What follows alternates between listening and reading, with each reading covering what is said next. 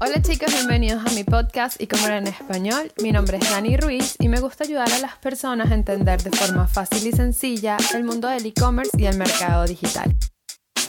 En este episodio hablaremos de cómo establecer un presupuesto de marketing cuando estamos comenzando nuestra tienda online y no tenemos acciones previas.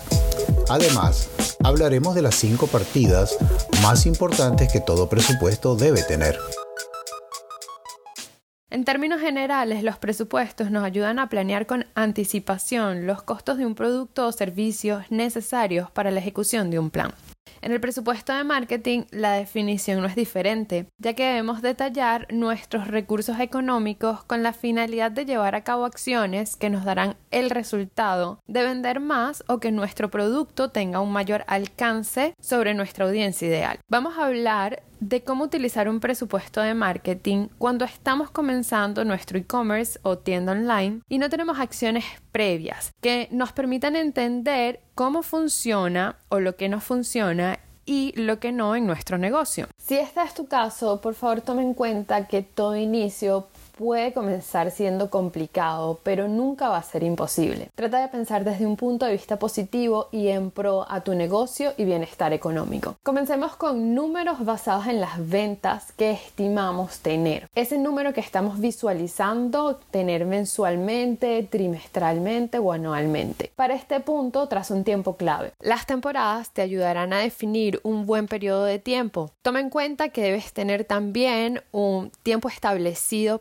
previo para la planeación. Por ejemplo, si queremos vender 100 mil dólares, Comienza con establecer un 50% de estas ventas para tu presupuesto, pero ojo que esto es hipotético y debes establecerlo en base a tus productos y tu poder de inversión más la planeación. Entonces, hazte estas preguntas. ¿Cuándo puedo invertir? ¿Por cuánto tiempo puedo invertir? ¿Y con qué frecuencia puedo yo estar invirtiendo esta cantidad de dinero? Sé honesto en esta respuesta. Si no tienes el poder de invertir tanto dinero con mucha frecuencia, una opción es que lo dividas en tres momentos o en los tres momentos más importantes de las ventas para ti en un año. Ahora, el siguiente punto es basándote en la competencia. Si eres como yo, que te gusta ver qué es lo que está pasando a tu alrededor, puedes establecer las acciones de tu presupuesto en base a esto. Aunque establecer un presupuesto según lo que los demás están haciendo a tu alrededor no será la mejor recomendación que te pueda dar, la definición de qué es lo que están haciendo tu competencia te dará la oportunidad de entender qué es lo que te funciona y qué es lo que no. Este paso es muy común verlo en las pautas con influencers. Cuando no van con nuestro target o valores de la marca. Si quieres conocer un poco más sobre el tema de los influencers, tengo un post dedicado a ellos en mi Instagram, los Dani Tips. ¿Dónde puedo tomar el dinero para armar un presupuesto?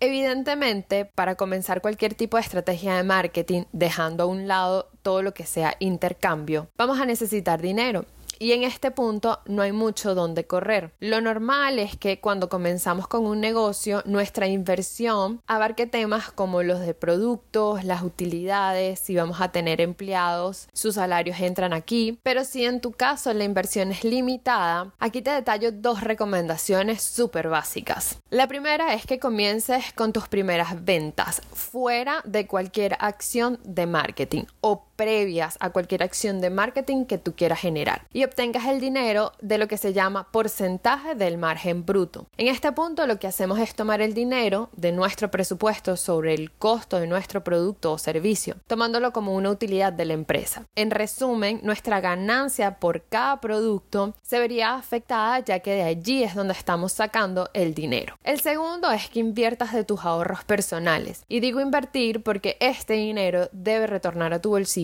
No soy experta en economía, pero la base de toda buena inversión es que su retorno sea igual o con ganancia. Entonces entiende este paso como una inversión. Bien, Pasemos a hablar de las partidas para el presupuesto de marketing. Si bien este punto es muy personal para cada empresa o marca, te dejo algunos datos que te ayudarán a construir tu presupuesto. Dibuja un mapa mental de cada uno de estos puntos considerando los más importantes para ti, no necesariamente en el orden que te los estoy enumerando. Comencemos. Número uno, las relaciones públicas. Aquí pueden ser eventos, bazares, si quieres trabajar con influencers, espacios en tiendas donde quieres que tu marca se venda. Eh, muy diferente a lo que son los sponsorship que será la presencia de tu marca sin participación de tu producto. Número 2. Publicidad en redes sociales. Defínelo como las que se van a realizar directamente en la plataforma, bien sea Facebook, Instagram, Pinterest, Google, etc. Como número 3,